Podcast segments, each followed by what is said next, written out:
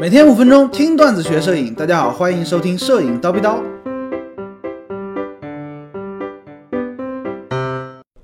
如何拍闪电？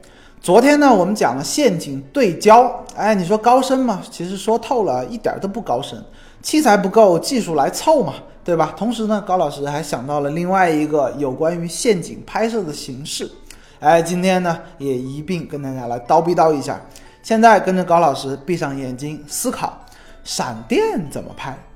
啊，这个闪电怎么拍呀？有的同学拍脑门就说，闪电这么快的东西，得用高速快门才能拍，快门慢了呢，你肯定追不上。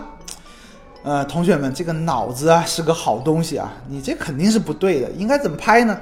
首先，我们来分析一下闪电的特性啊。第一点，闪电它是不可预期的，你没有办法知道下一个闪电什么时候会出现，对吧？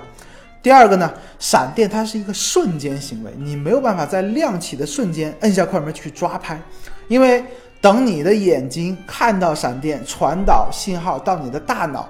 大脑再发出指令传到你的手指上去摁快门，再加上相机几十秒的快门延迟，闪电早就没了，啊，是这意思对不对？既然啊抓拍不行，好，我们换一个思路来看问题啊。比如说现在闪电已经开始了，哎，大概十秒钟会有一个闪电。好，我们拿出相机，把快门速度设置成慢门，比如说十秒快门速度，然后呢一直拍，一直连拍，你看。通过这样的设置，相机的快门就会一直处于开启和拍摄的状态。也就是说，我们的陷阱就做好了，就等着相机出来就可以了。无论什么时候，我们都能拍到闪电。大家能明白这意思吗？当然了，三脚架是必须的。哎，最重要的是啊，千万不要在户外拍，万一呢，对不对？万一呢，你支个三脚架在户外，户外打雷，对吧？当然了，运气不好的时候，你可能会拍很多张，因为十秒一张，十秒一张，它就是一个一个的陷阱嘛。在这十秒钟当中呢，它可能没有闪电，这张就是废片儿。但是如果说你运气好，一张里面就会捕捉到很多闪电，这总比你抓拍瞎拍要强很多，对不对？